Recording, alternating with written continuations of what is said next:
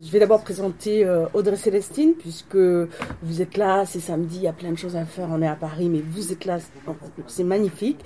Euh, Xavier a parlé d'appétence, euh, il y a même une espèce de gourmandise comme ça à venir vous écouter, euh, tellement le sujet que vous abordez est nôtre, hein, la, question de l'identité et de, comment dire, vous avez parlé de fabrique, mais euh, en effet, c'est le lien qu'elle fait entre ethnicité, identité et mobilisation collective. Donc, il y a aussi une question de, pouvoir, de relation avec l'État et, les pouvoirs publics qui est intéressante. Mais la première question que j'ai envie de vous poser, euh, Audrey Célestine, c'est comment vous êtes venu, euh, comment vous êtes, vous est venue l'idée de ce livre et surtout de la comparaison que vous faites entre euh, les portoricains à New York, la manière dont ils s'organisent, ils sont représentés et ils manifestent publiquement, et les ultramarins en France. Il m'a semblé avoir vu que c'était euh, pas anodin du tout, que c'était euh, Baltimore 2015.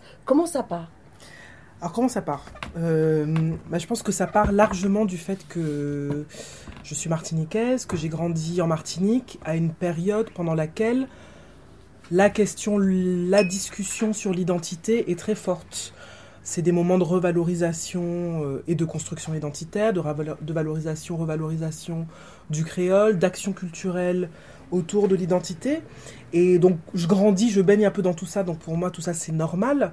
Et en même temps, j'ai l'impression que dans l'espace public, on ne parle que d'identité, alors que moi, j'ai des tas d'autres enjeux qui me semblent assez centraux. Donc, en fait, j'ai eu, j'avais ce rapport à la fois de normalité avec les enjeux identitaires, avec personne pour nous dire que c'est du communautarisme euh, dans, euh, voilà, à cette période. Et en même temps, moi, j'étais très, très marqué dans les années 90 par euh, l'espèce d'épidémie de, j'appelle ça une épidémie de crack qui est à Fort-de-France. Moi, je suis de Shellshare Fort-de-France. Je suis très marquée par ça parce que ça touche des, euh, des proches, ça touche euh, mon plus jeune oncle. Et c'est des choses dont je vois l'effet tout à fait destructeur pour les familles.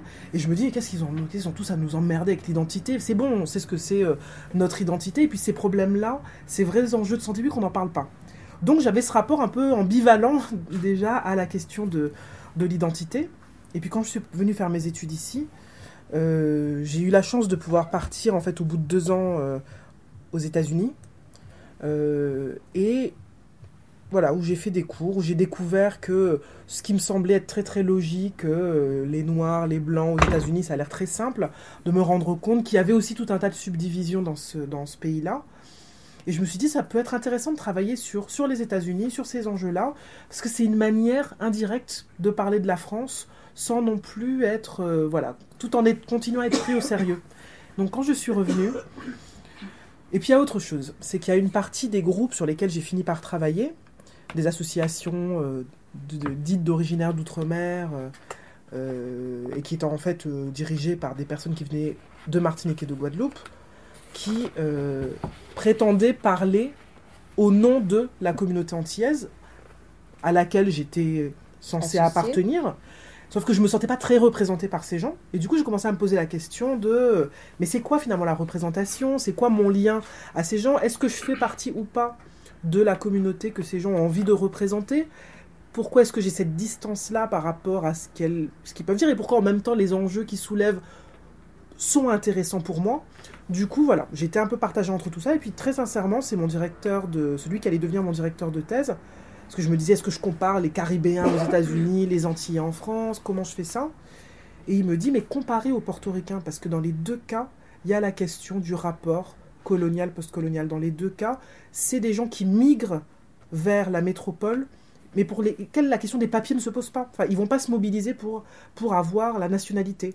Ils vont pas se, se, mobiliser. C'est une période aussi de forte mobilisation de sans-papiers, des undocumented aux États-Unis.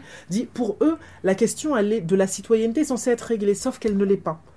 Parce que dans la migration, il y a tout un tas de choses qui se passent, mais au moins tu évacues cette partie-là, la partie formelle, parce que finalement, derrière le statut, derrière la citoyenneté formelle, ben, il y a tout ce qui est, tout ce qui relève du quotidien, et donc voilà.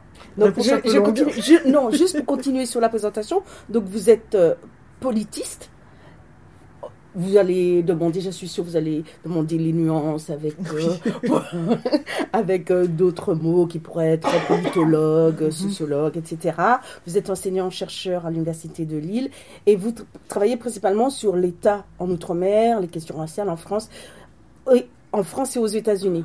La comparaison, donc, c'est comprendre ce qui est binaire, ce qui apparaît comme binaire et qui ne l'est pas, ou ce qui apparaît complexe et qui est c'est quoi la question? Alors, déjà, pour les États-Unis, c'est clair que c'était pour montrer tout ce qui n'est pas binaire. De manière très très concrète, aux États-Unis, j'étais dans une fac qui était censée être une fac un peu conservatrice, euh, qui avait pas beaucoup, qui avait que 3000 étudiants, c'était pas une énorme université. C'était à Johns Hopkins, euh, qui était une fac privée euh, un peu élitiste et qui était considérée comme étant une fac un peu réac, qui avait pas beaucoup de noirs, sauf qu'ils étaient 300. Moi, je suis rentré à Sciences Po, on était deux. Euh, du coup, je dis, ah, bon, c'est un peu réac, mais quand même, c'est pas mal. Et, et puis, en fait, donc, moi, je vivais avec trois Quand je les ai rencontrés, on m'avait mis dans un appartement, c'était, ah, bah, je vis avec trois Afro-américaines. Bon, j'ai rencontré la première, puis la deuxième, puis la troisième, et puis en discutant avec elles, du tout. Je, je, me rends compte a deux qui sont d'origine jamaïcaine et une qui est d'origine nigériane. Et en fait, je, discute avec l'ensemble, enfin je pense que j'ai rencontré quasiment tous les étudiants euh, euh, noirs de, de l'université pendant cette année-là, et j'ai rencontré un afro-américain qui venait d'Alabama, qui avait 10 ans de plus que nous, qui avait travaillé pendant des années pour pouvoir reprendre ses études en philo, et ça c'est important parce que toutes les autres, elles faisaient des études pour devenir médecin, devenir ingénieur. Alors moi déjà je faisais des sciences sociales, c'est complètement euh, loufoque. C'était leurs parents avaient migré et c'est là on fait pas d'études inutiles genre de la socio quoi. On fait euh, un truc pour avoir un travail pour pouvoir euh, euh fait de l'informatique. Voilà, on fait on fait euh, engineer ou pre-med et voilà. Et donc c'est le type qui était plus âgé qui venait et je me suis dit il y a quand même quelque chose d'intéressant là et j'ai commencé à, à, réfléchir à ça à me dire mais parce qu'on Baltimore c'est aussi 70% de noirs sauf que la fac c'est une espèce d'isola de, de richesse et puis trois rues plus loin bah, on a euh, ce qu'on appelle le ghetto, on a 70% de, Noirs qui, eux, ne mettent pas les pieds à l'université, surnommé dans la ville la plantation, puisque c'est une ancienne plantation. Et donc tout ça, quand même, je me disais, il y a beaucoup de choses là. Je pense que la question raciale est un petit peu plus complexe que ce qu'on euh, que ce qu'on pense, y compris aux États-Unis. Et puis comme pour beaucoup de, de, gens qui ont travaillé sur ces, qui ont essayé de travailler sur ces questions en France, faire de la comparaison est une manière de euh, parler de la France sans, sans, s'aliéner les potentiels directeurs de recherche, etc. En creux, faire apparaître euh, les différences, quoi. Justement, cette comparaison. Euh, si puisqu'on est au début de la discussion, est-ce que vous pouvez déjà nous dire vous, avez, vous, êtes parti, vous avez déjà commencé à le faire tout à l'heure, mais j'aimerais bien qu'on revienne, non seulement en termes de statut, mais sur la représentation ou la présentation de ces deux communautés que vous comparez. C'est-à-dire, qu'est-ce qui distingue ou qui rassemble hein, mhm. les portoricains de New York, dans le Bronx, ou euh, les ultramarins en France, à Paris, pour ou en, ou en, en Ile-de-France. Alors peut-être que je vais juste revenir un peu sur, sur, la, sur, la, sur, la, sur la démarche et sur bah, qu'est-ce que je suis allé regarder. Parce que euh, moi, j'ai d'abord fait un, mémoire, de, de à l'époque, ça s'appelait un DEA, sur qu'est-ce que c'est que la, qu'est-ce que c'est que la communauté entière Est-ce que ça existe? Et donc, ça s'appelait la troisième île en question. Et du coup, j'allais interroger des gens, leur demandant, des gens qui étaient soit nés ici ou qui avaient passé la plus grande partie de leur vie ici, en disant qu'est-ce que c'est pour vous être antillais en, je je sais plus si je vis en France hexagonale ou en métropole, parce que la plupart des gens disaient métropole. Et du coup, j'avais travaillé là-dessus, sur à la fois des gens qui mettaient très fortement à distance l'idée de communauté, et qui en même temps racontaient euh, des lieux, les associations, euh, des clubs sportifs, euh, des restaurants, la famille, comme lieu oui, parce qu'il n'y a pas de statistiques en France, on ne peut pas dire. Euh, C'était vraiment très qualitatif, euh, vraiment sur pour, pour les gens, quand on leur dit, ils disaient Oh non, moi je ne fais pas partie de la communauté antilleuse, mais bon, si je devais la désigner, je dirais ma famille, euh, ceux qui parlent créole, c'est ce qu'on mange le dimanche ou quand il y a un baptême ou une communion. Et du coup, j'avais essayé d'identifier c'est quoi les lieux de la communauté pour des Antillais ordinaires, des gens qui sont d'origine antillaise, mais qui, et puis qui ont tendance à minimiser des expériences de racisme, à dire oui, ça, ça m'est arrivé, ou vous disent non, non, j'ai jamais rencontré le racisme, et qui vous expliquent à quel point ils ont eu des difficultés à trouver un logement. Et du coup, je me dis, mais ça veut dire quoi le fait qu'on minimise comme ça ce genre de choses et tout? Et ensuite, pour la thèse que j'ai été regarder, c'est bah, qui sont les gens qui, eux, vont rentrer dans des collectifs et vont se mobiliser en tant qu'antillais. Mais en fait, je remarqué qu'ils ne se, mobilisent pas forcément comme antillais. Ils vont se mobiliser comme originaires d'outre-mer, alors que jamais, au quotidien, ils se désignent comme un nul. Je connais personne qui dit je suis un ultramarin. Ça n'existe pas. Mais dans les arènes publiques. Euh, ah, vous dites ça Ah non Ah, vous en connaissez? Ah Oui, qui sont, oui, qui sont jeunes, peut-être qu'il y a un truc générationnel. Ils sont, ils sont, c'est ça. Et, mais, mais j'avais l'impression que c'était un terme qui avait du sens dans certaines arènes, à l'Assemblée nationale, dans des réunions publiques et tout, mais que pour les gens. Institutionnel. Voilà, que c'était une catégorie politico-administrative, mais qui n'avait pas de sens. Parce que ça ne veut rien dire, ça veut dire juste. C'est ça. Loin. Mais les associations, voilà, qui prétendaient représenter une communauté, mobiliser ça. Donc au départ, moi je pars de, de ce que j'analyse sur, les, euh, sur euh, le côté entier. Et en connaissant beaucoup plus, parce que du coup, ces lieux de la communauté, entre guillemets, et, ce, et ces associations, je, les connais, je elles me sont facilement accessibles. Quand je décide de partir pour faire mon terrain aux États-Unis, je ne sais pas exactement ce que je vais trouver. Euh, je m'attends à faire du terrain en espagnol, donc du coup je révise un peu. Mhm. Euh, je, je, je sais, et donc je passe d'associations qui sont, euh, en gros, qui n'ont pas de local, qui n'ont pas de salariés ici, qui sont assez récentes. Je vais de l'autre côté de l'Atlantique et c'est le responsable des relations publiques qui me reçoit. Alors j'étais là, mince, ça va pas marcher, je sais pas comment. Le décalage. le décalage était, j'avais quelques travaux à peine. Je, nuancerai la chose maintenant, mais j'avais l'impression qu'il y avait quelques articles qui existaient sur le sujet pour la France. Euh, toujours les mêmes noms qui revenaient, hein, Michel Giraud, Claude Valentin-Marie, Fred Constant, euh, entre autres. J'arrive là-bas, il y a un centre d'études portoricaines avec quatre salles comme ça remplies de bouquins sur l'expérience portoricaine aux États-Unis. Je me disais non, ça va pas le faire. Cette comparaison n'a aucun sens. Mais en fait, une comparaison, ça va jamais de soi. Une comparaison, ça se construit. Et en rentrant dans euh, les bouquins, en essayant de comprendre, en allant interviewer les gens, je vais voir plein d'associations, plein de collectifs, je me rends compte que finalement, ce que j'observe en France, c'est passé pour les portoricains dans les années 50-60, qu'il y a un décalage en fait, et qu'il y a plusieurs décennies, elles en étaient à ce point-là, ces mhm. associations-là, dans le rapport aux administrations, dans... Euh, et du coup, bah, c'est devenu un travail qui était beaucoup plus fondé sur les archives, même si j'ai fait beaucoup d'entretiens euh, dans le, du côté américain. Et j'ai assumé de faire une comparaison qui euh, porte sur des processus plutôt que ben, dans les années 2000, les Antillais les et les Portoricains, non. C'est des trajectoires collectives que j'étudie, des trajectoires collectives euh, avec des choses qui ne se passent pas exactement au même moment dans les deux pays, mais qui m'ont permis, en fait, le cas américain m'a vraiment permis de saisir des choses du cas français. Notre, alors, je sais pas si euh, peut-être je suis un peu long, mais non, non, mais tout à fait. Sous l'idée de regroupement selon l'origine, on n'a pas la même vision à telle époque en Europe ou même en France qu'aux États-Unis. tout à euh. Et même s'il y a des grosses différences, par exemple, moi, une chose qui a été très importante, c'est d'étudier la manière dont les Portoricains, par exemple, ont vraiment œuvré à euh, se détacher de toutes les autres populations dites hispaniques ou les latinos. En gros, c'était de dire d'affirmer une spécificité portoricaine et de dire non mais on n'a pas les mêmes problématiques que euh, surtout à partir du moment où il y a une massification de l'immigration en provenance de l'Amérique latine à partir du milieu des années 60 disent non mais nous c'est pas nous on est euh, issus du colonialisme américain. Notre situation elle est beaucoup plus proche de celle des Afro-Américains mais on n'est pas non plus les Afro-Américains parce que c'est quand même une population très stigmatisée donc euh, on veut bien être à leur côté mais on n'est pas eux. Et en fait moi ma, ma, ma thèse je l'ai faite entre 2003 2004 et 2009 et je constate, en partir de 2005, quand il y a la réémergence d'une question noire en France, bah, que les collectifs que j'étudie sont dans un rapport quand même très euh, oui, mais nous, on n'est pas noirs, euh, enfin, de, de mise à distance de tout ça, dans des processus qui ressemblent quand même beaucoup aux portoricains qui euh, mettaient à distance un label qui était englobant et qui, voilà, contre lequel ils voulaient se battre. Ils ont globalement échoué. Hein. Euh, euh, et, du coup, c'était intéressant de me dire bon, bah, il y a des choses qui se passent sur un terrain et puis qui m'informent sur ce qui se passe euh, sur le terrain des, des collectifs ultramarins, entre guillemets, antillais, en fait, que, que, que j'étudiais ici. Pour rester sous ce sujet-là, vous diriez que le distinguo que les, les, portoricains ont tenu à faire entre eux et les autres groupes minoritaires, est-ce, serait, est-ce que ce serait le même distinguo entre euh, les originaires d'outre-mer, les Africains en France ou... Pas exactement, il est même... Enfin, au début des années, Mm. enfin dans les années 2000, il y a eu quand même des ouvrages qui sont parus en France avec le label noir. Je pense à, Mhm. à Ndiaye, à Pam.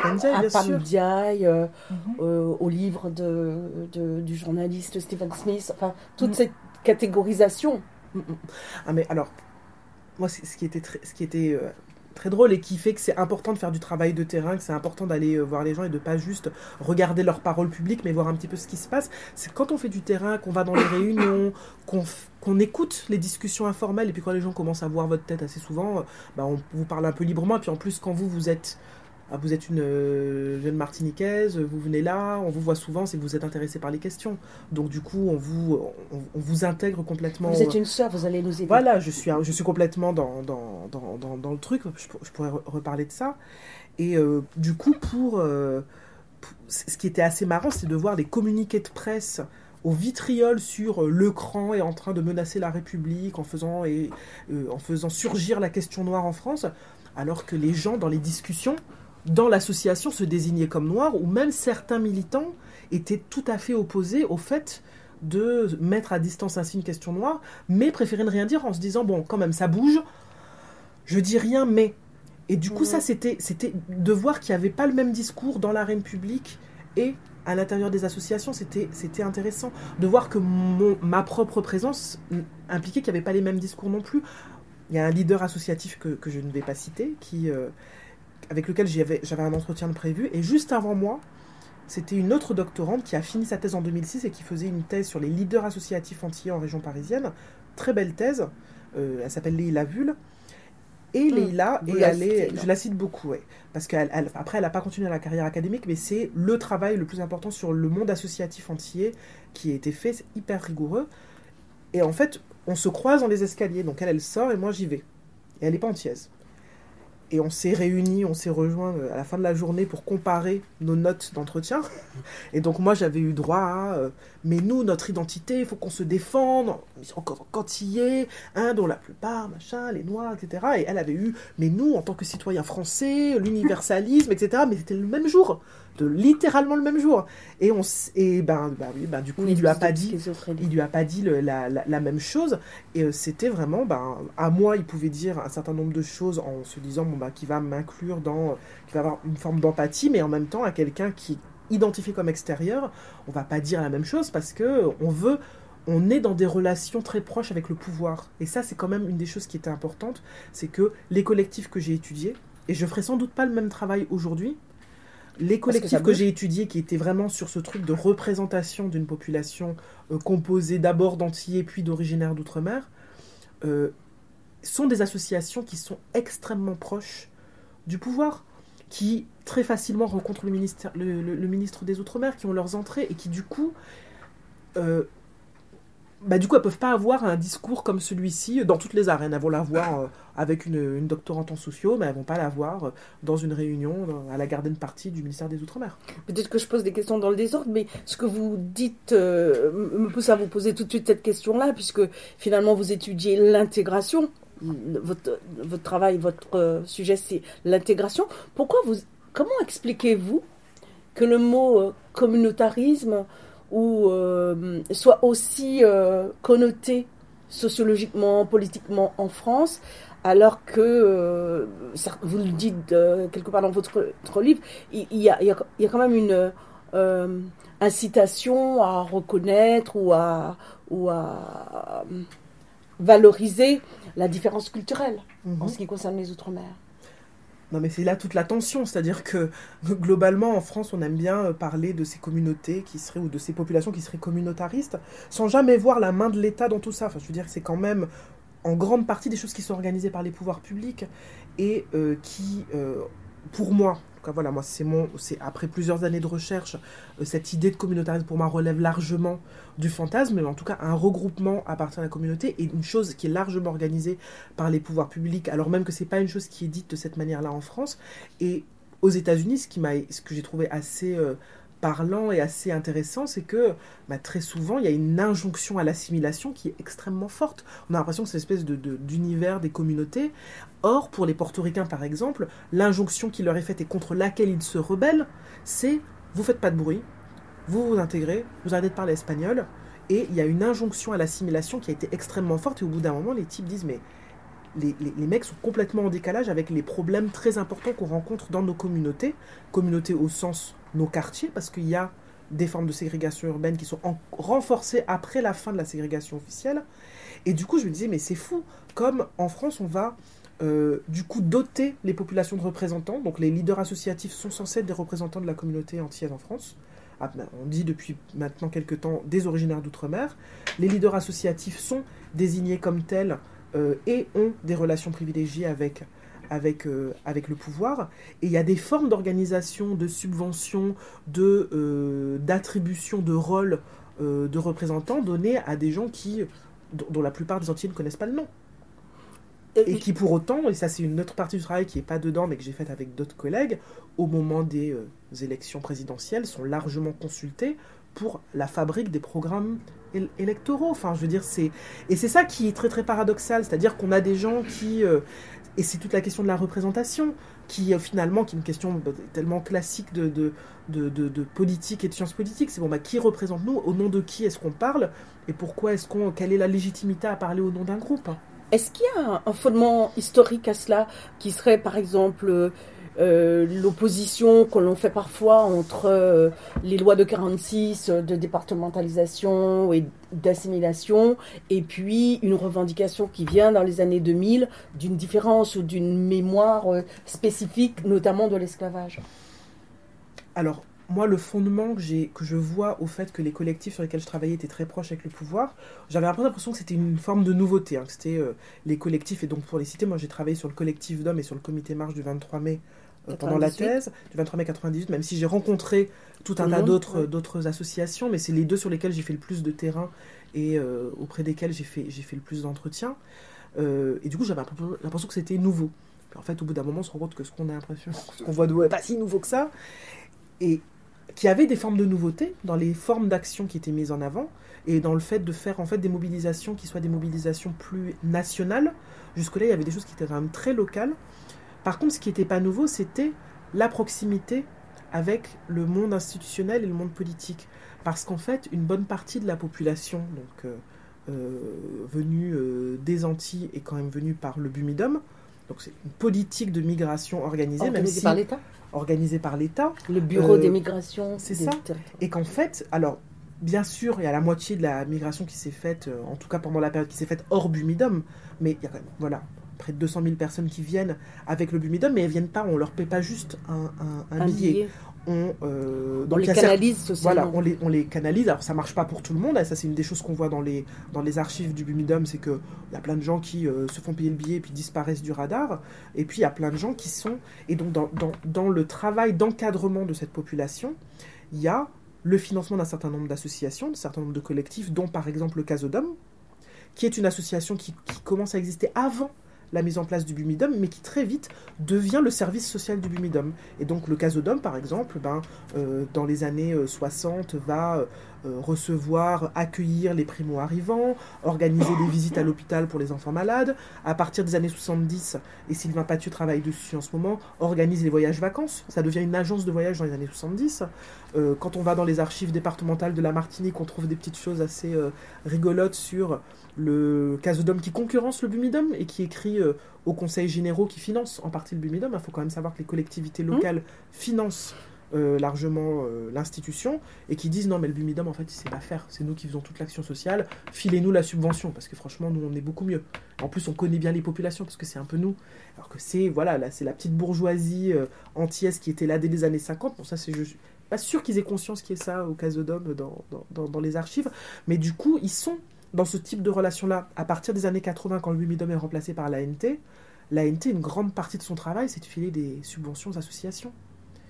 Quand euh, la délégation à l'outre-mer de la mairie de Paris euh, commence, euh, elle, elle attribue, elle fait tout un tas de choses, mais elle subventionne des associations et puis elle donne, elle monte des comités dans lesquels, de consultation sur un certain nombre de domaines, la culture, le sport, l'animation sociale, etc., dans lesquels des leaders associatifs vont, vont comment dire, vont siéger. et du coup, il y a quand même un rapport qui se fait un peu, de, un peu normal et qui a son utilité. Par exemple, une bonne partie de l'action du Bumidum, voilà, il y, y, a toute la légende noire autour de l'association, mais le Bumidum est quand même une, une, organisation, une institution relativement faible, qui n'est pas très dotée financièrement, et qui, en plus, donc, fait venir des gens, et euh, on se rend compte au bout d'un moment, par exemple, ils n'arrivent pas à les loger. Et qu'on découvre, dans les rapports du Bumidum, ils découvrent un truc qui s'appelle la discrimination. Et donc, ils essayent de convaincre les sociétés HLM. Donc, le Bumidum sert un peu de représentant en allant voir, euh, parfois en passant par le casodome, et puis parfois en y allant directement, en essayant de dire aux gens, euh, aux, sociétés HLM, non, mais c'est des citoyens français, en fait, faut pas les discriminer, ou euh, faut être plus sympa avec eux, etc. Mais du coup, ce rapport avec les assos, elles sont largement liées au fait que bah, c'est une manière d'encadrer cette, cette population qui vient dans des, des conditions compliquées. Et donc la question de la migration, elle, est super importante puisque c'est aussi ce que vous comparez euh, entre les portoricains et euh, les domiens, tomiens, comiens euh, de, France. On ne sait plus quoi dire, comment dire. Est-ce que de la même manière, il y a une dissociation des intérêts entre ceux qui sont donc dans la métropole et puis ceux qui sont restés sur place et que et cette dissociation ou des intérêts, est-ce que ça influence, donne du poids, ça a quoi comme conséquence sur la relation avec l'État, fondamentalement? Mm, mm, mm. Bah, En fait, une bonne partie, le monde associatif euh, antillais notamment, il n'est pas composé uniquement de gens comme le Casodome ou la Mitag à ce moment-là.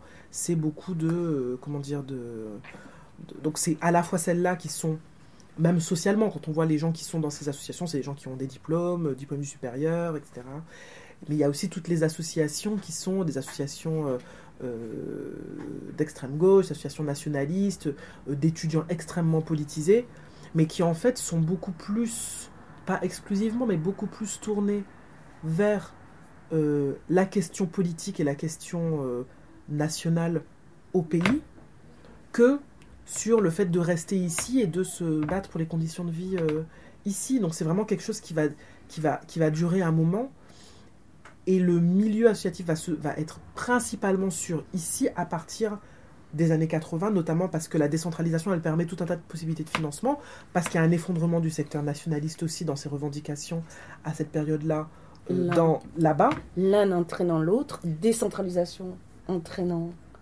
une baisse de la Ah oui, je pense que les effets de la décentralisation sur la question politique aux Antilles, enfin, je pense que c'est une question passionnante et c'est une chose qu'il faudrait... Euh, ce que ça fait, en fait, de à la fois moi, je trouve que ça a des effets, ça a des effets à la fois de rapprochement en théorie du pouvoir au niveau local, mais ça a des effets de dépolitisation euh, aussi très fort, de technicisation du débat public. Euh, ça, c'est encore, euh, c'est encore autre chose. Mais du coup, l'intérêt pour les conditions de vie dans l'Hexagone devient beaucoup plus fort à partir des années 80. voilà. et, et, de, mais, mais, aussi avec des injonctions. Enfin, le truc, c'est que en fait, moi, je, fais partie d'un groupe de, gens qui font de la sociologie du monde associatif et on ne regarde pas l'association comme quelque chose qui serait complètement déconnecté de l'action de l'État. Le fait qu'il y ait de plus en plus d'associations, de plus en plus d'associations qui agissent dans un certain nombre de domaines, qui sont des domaines qui, comme par hasard, sont aussi des domaines de plus en plus délaissés par l'État, c'est pas complètement un, hasard. Et du coup, regarder le monde associatif, c'est en partie regarder aussi l'action de l'État. Donc à partir du moment, et il y a clairement une injonction qui est faite à un certain nombre d'associations à partir des années 80 autour de euh, insertion culturelle, euh, promotion du vivre ensemble, promotion d'une forme de multiculturalisme à la française. Et c'est ce qui se passe aussi avec les collectifs euh, qui se multiplient à partir des années 80. Oui, mais restons sur ce sujet-là parce que je trouve ça super intéressant. Dites-nous comment évolue euh, cette prise de parole que, que, vous, que vous notez à partir des années 80 jusqu'aux années 2000, jusqu'aux lois, jusque comment, comment, ça se fait? Comment ça se cette visibilité mhm. euh, des, des, personnes originaires d'outre-mer Comment à partir des années 80 on arrive jusqu'à certaines lois, jusqu'à une prise de conscience peut-être plus forte?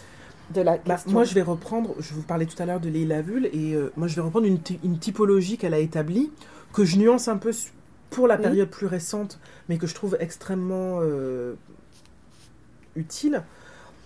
En fait, en analysant les euh, leaders associatifs des années 60 aux années 90, elle montre qu'il y a plusieurs types, qu'il y a un peu les, les notables, donc c'est des gens qui ont des collectifs un peu comme le Casodome, euh, qui euh, sont plutôt des gens diplômés du supérieur, mais plutôt bac plus 5, ou qui sont des hauts fonctionnaires, et qui sont plutôt, qui euh, au moment, dans les années 60-70, étaient euh, pro-départementalisation, euh, étaient pas mal dans les réseaux gaullistes, etc. Donc il y a ces gens-là.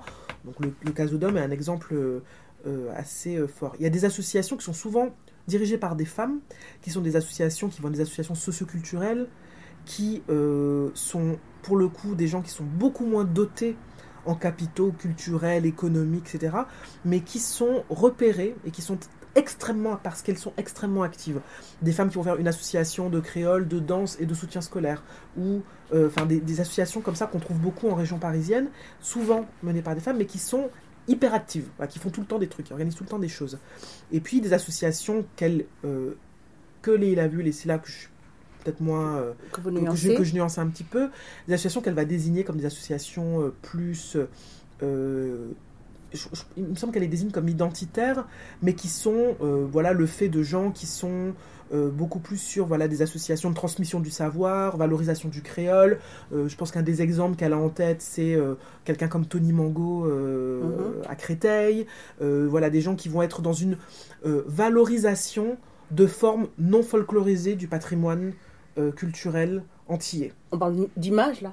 On parle, oui, mais qui vont promouvoir ça, qui vont être dans un truc. Voilà, ils veulent euh, faire. Ils sont dans un travail de valorisation. d'image Euh, médiatique, voilà. de représentation. C'est ça. Et, euh, et, et du coup, elle avait tendance, mais qui sont du coup un peu politisés, mais un peu plus à distance, plus à distance du pouvoir que ne le sont les autres. Parce que par exemple, dans les associations où il y a ces femmes qui sont très actives, c'est pas que des femmes, c'est des gens qui vont finir par être souvent récupérés par le pouvoir local. On va leur demander, tiens, tu veux pas être sur une liste électorale, parce que quand même tu es très présente au niveau associatif, etc. Machin. Et des gens comme euh, euh, comme l'association Héritage à Créteil ou d'autres comme ça, sont des associations qui vont vraiment être sur le truc euh, socioculturel et peut-être un peu plus à distance de, ces, de de ces enjeux-là. Et en fait, elle mettait un petit peu, mais parce que je pense qu'elle elle a terminé sa thèse en 2006, son terrain en 2005, et que du coup c'était compliqué d'analyser des collectifs comme co- le collectif d'hommes ou le comité marche du 23 mai. Et du coup, elle mettait un peu ces assos-là dans cette troisième catégorie. Moi, je, dis non. Je, pense que des gens comme euh, les associations qui sont comme ça dans la valorisation, euh, dans un sens, cette valorisation de la culture, c'est le but en soi. Alors que ces autres associations, elles sont plus dans une forme de lobbying euh, qui peut utiliser la culture, mais dont c'est pas euh, l'objectif nécessairement principal. Quoi qu'il y ait de très grosses différences entre le collectif d'hommes et le CM98. hein. ça, c'est euh, encore un autre sujet.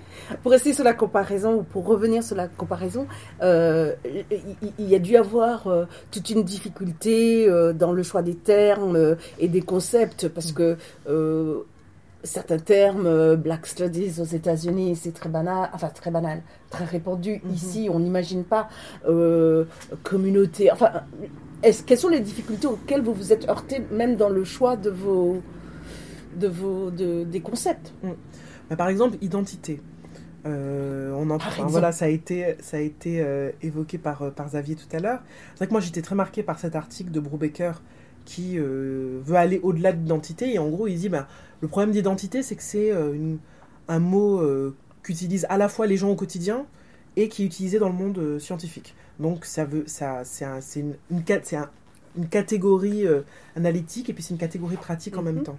Et il dit bah, le problème, c'est qu'en fait, quand on dit identité, on veut dire plein de choses. Et du coup, lui, il décide de montrer l'ensemble des usages. Des fois, quand on dit identité, on parle de catégorisation par les pouvoirs publics. Des fois, on parle de- d'enjeux d'affiliation vraiment euh, très très personnels. Euh, on, parle de plein de trucs différents. Donc, lui, il dit bon, allez, on se débarrasse d'identité et puis on, utilise, on, on- dit clairement euh, ce qu'on ce qu'on ce est ce que est en train de faire. Alors, j'ai suivi ce précepte-là pour le mémoire de DEA où du coup je parlais d'autocompréhension. Comment est-ce que les gens se désignent dans l'espace social et puis en fait ça allait pas.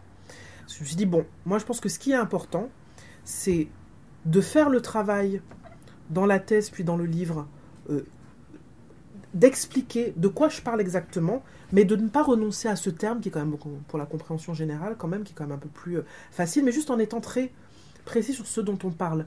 Mais du coup, ça a impliqué voilà, ce gros travail d'explication et de dire, moi, au final, qu'est-ce que je regarde dans le livre, qu'est-ce que je fais?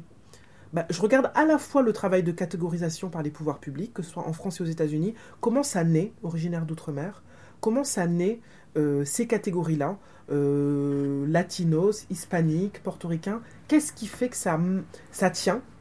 Pourquoi est-ce que ces, ces termes-là vont tenir et que ben, quand l'État décide de mettre sa patte dessus, bah, ça tient plus qu'une catégorie que moi, Audrey Célestine, j'aurais décidé dans mon coin?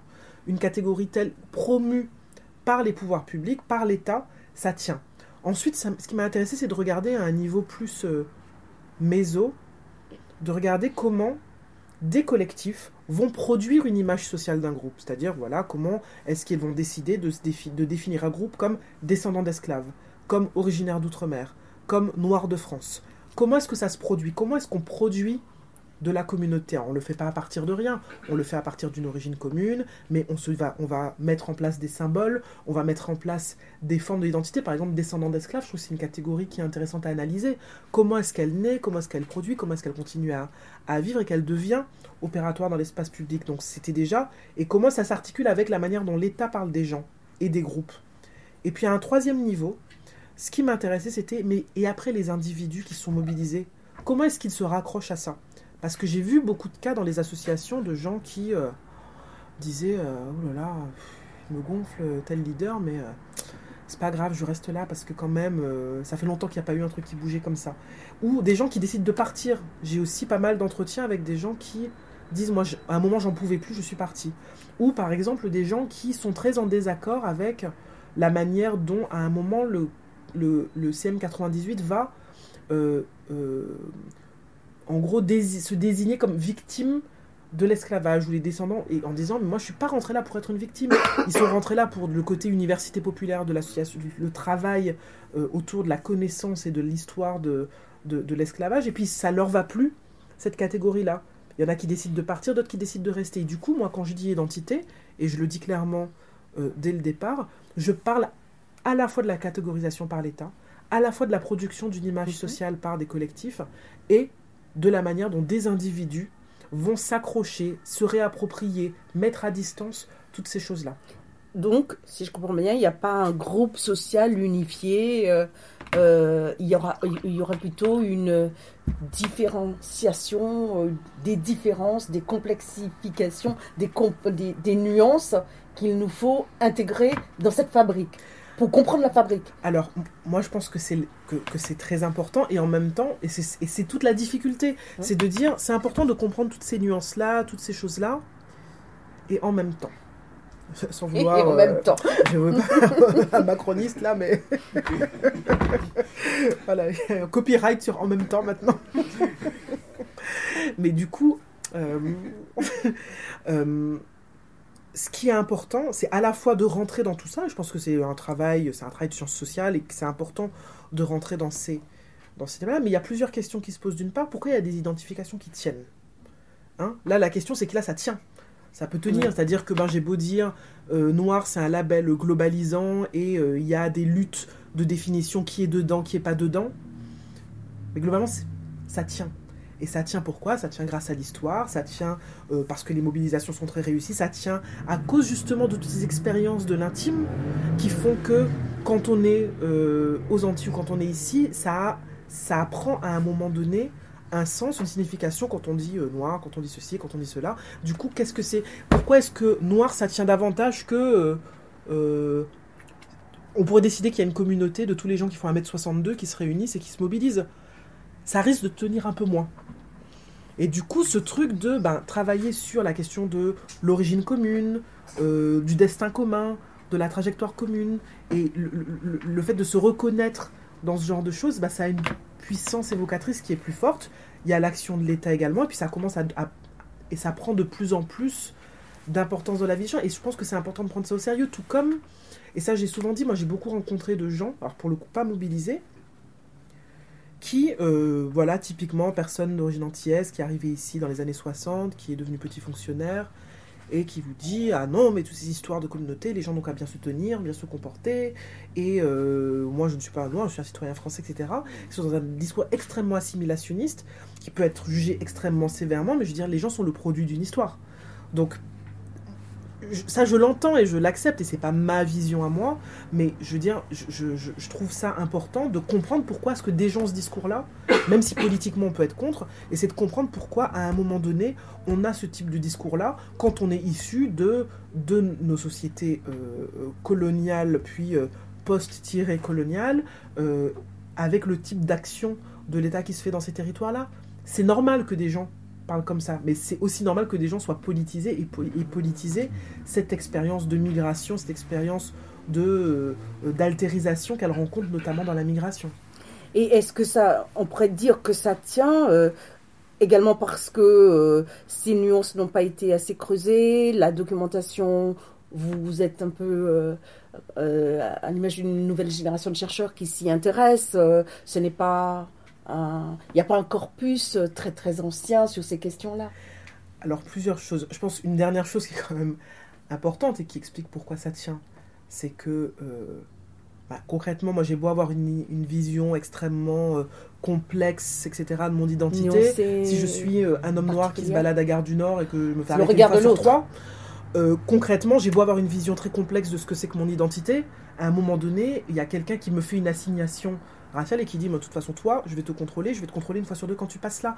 Et du coup, il y a cette expérience-là, cette expérience-là qui est, quel que soit le niveau de complexité de ma manière de me définir, qui est extrêmement importante dans la vie des gens. Et du coup, c'est pour ça que même si je suis assez sévère avec les collectifs sur lesquels j'ai travaillé, il y a une remarque qui m'a été faite pendant la soutenance de thèse, parce que j'étais encore plus sévère dans la thèse, où les gens il y a donc un des, un, des, un des rapporteurs de la thèse qui me dit, mais finalement, tous ces gens qui jouent un peu le truc de la respectabilité par rapport au pouvoir public, ils le font aussi parce qu'ils sont stigmatisés au départ. C'est-à-dire, on peut décider qu'on va faire une stratégie qui n'est pas celle-là, on va refuser la respectabilité, on va refuser d'être le, bon petit originaire d'outre-mer, machin, nana, mais au départ, ils le font parce qu'il y a un tel stigmate sur ces populations que du coup, ils essayent de redresser le truc dans l'autre sens. Alors, moi, je pense que c'est un échec comme stratégie politique, mais ça, peut, ça fait, mais ça fait, mais ça, fait mais ça peut faire du sens, ça peut faire sens. On peut comprendre pourquoi est-ce que les gens vont, euh, vont euh, décider d'être euh, dans, d'être dans ce type de rapport-là. Sur le corpus, c'est un peu plus compliqué que le corpus est, est, est, limité. Moi, j'avais vraiment l'impression, je vous le disais, hein, que je suis arrivé dans une dans ce centre d'études portoricaines, moi ça m'a désespéré. Hein. Pourtant, normalement, on arrive dans un endroit, on se dit bon, c'est super, il y a plein de choses. Sauf qu'on se dit, c'est pas possible, je vais pas lire tout ça. Et euh, c'est complètement déséquilibré. Quelqu'un a probablement déjà fait le travail que je vais faire. En fait, pas vraiment. Et puis en faisant un travail euh, après la thèse avec une, une, anthropologue, Madina Regno, euh, qui, qui une anthropologue voilà, qui voulait euh, travailler avec nous et on a essayé de trouver tout ce qui avait été publié sur la migration des Antillais en France hexagonale et sur l'expérience antillaise en France hexagonale. Publié ou pas, en fait, tout ce qui avait été écrit. Euh, articles, mémoires, thèses, articles scientifiques, etc. On a 45 pages de bibliographie. Mais ce qui est intéressant, c'est que dans cette bibliographie, en fait, la plupart des choses sont des choses pas publiées. Donc il y a plein de mémoires dans les bibliothèques universitaires, il y a plein de choses, donc on a cette liste. Il faut vraiment que j'en fasse quelque chose. J'avais commencé un petit travail, et c'est de voir, mais qui a écrit là-dessus? Et en fait, on se rend compte que bah, les gens qui ont écrit là-dessus ont souvent des trajectoires académiques très heurtées. Ils n'ont pas, soit ils ont pas fini leur thèse, ou quand ils l'ont fini, ils n'ont pas eu de poste, ou quand ils ont eu un poste, ils sont devenus experts.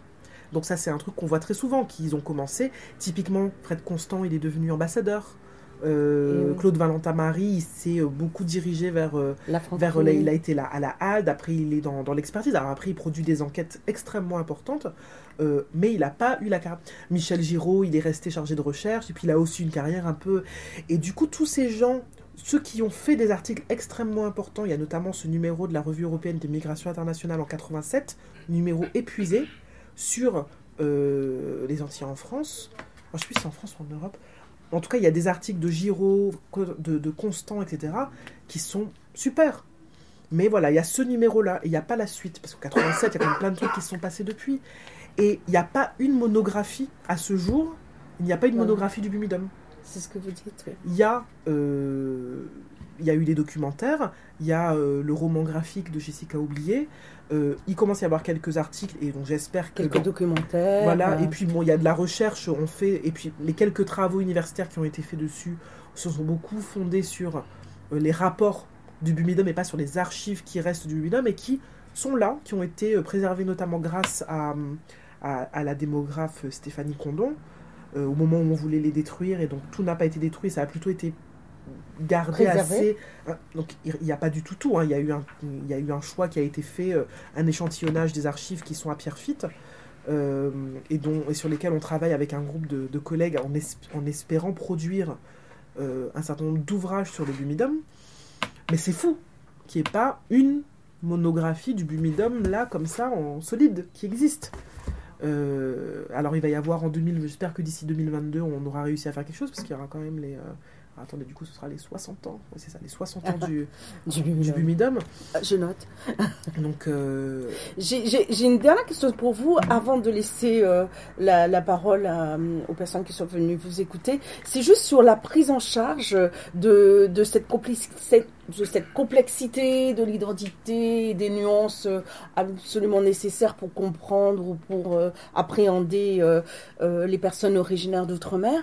Est-ce que vous pensez que les derniers événements, que ce soit, comment ils ont appelé ça, les états généraux de l'outre-mer, ou bien la mise en place d'un délégué interministériel dans l'Hexagone, est-ce que ce sont des, des, des chemins de prise en charge un peu de cette, euh, de, de cette euh, fabrique.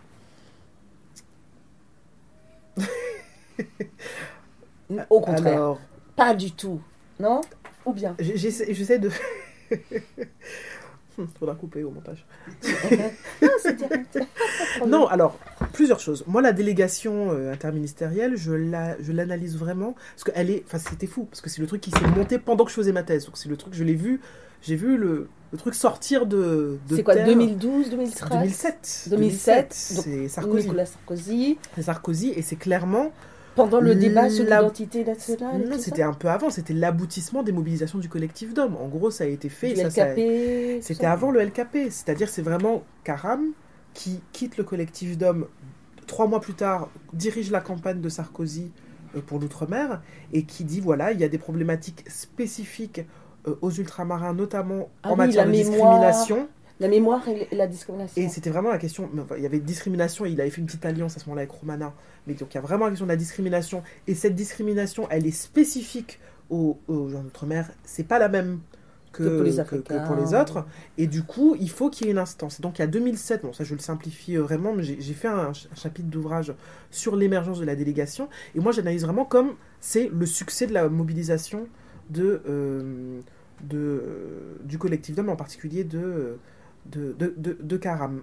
Je pense pas que ce soit tellement. Enfin, je pense que ça a surtout euh, achevé un processus qui existait depuis un moment de construction d'une spécificité des problèmes euh, des dits originaires d'outre-mer. Et c'est une étape dans la construction du groupe, les originaires d'outre-mer.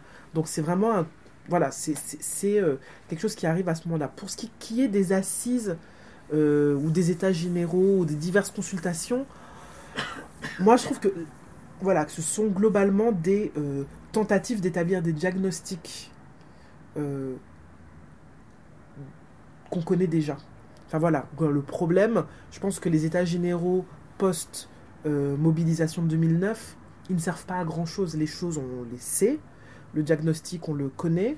Les assises, alors, quant aux assises, euh, les dernières assises, euh, la, valeur ajoutée par rapport aux états généraux, si ce n'est de dire Ah ben depuis les états généraux, en fait, euh, ça, fait, fait presque 10 ans qu'on n'a pas fait un truc si on faisait un autre truc. Mais pour moi, le, le- les rapports qui en sortent ne sont pas de la connaissance en plus qui permettrait de comprendre, ben, du coup, qu'est-ce qu'on construit pour la Martinique, la Guadeloupe, les autres territoires, à l'horizon 2030, l'horizon 2040. C'est quoi le projet politique? On est toujours dans des espèces de, bon, établissons un diagnostic, mais quel est le projet politique pour ces territoires? C'est jamais la question qui est posée. Et du coup, pour moi, c'est problématique. Donc, c'est pas mal que ça existe, les états généraux, sauf que d'une part, les acteurs qui sont mis en avant sont globalement enfin, les mêmes que euh, ceux qui interviennent au nom de l'outre-mer de manière générale et notamment au moment des élections. Et euh, sont euh, voilà, une manière de, s'interroger, se réinterroger, se ré, ré- réinterroger sur des problématiques déjà bien connues, euh, pour lesquelles des collectifs proposent des solutions qu'on peut éventuellement discuter, mais je pense que l'étape d'après, c'est de dire, bon ben, on arrête de faire le- c'est- il y, a- une maladie, on sait, euh, c'est c'est pas la peine de refaire un diagnostic, ça va pas se soigner tout seul comme ça.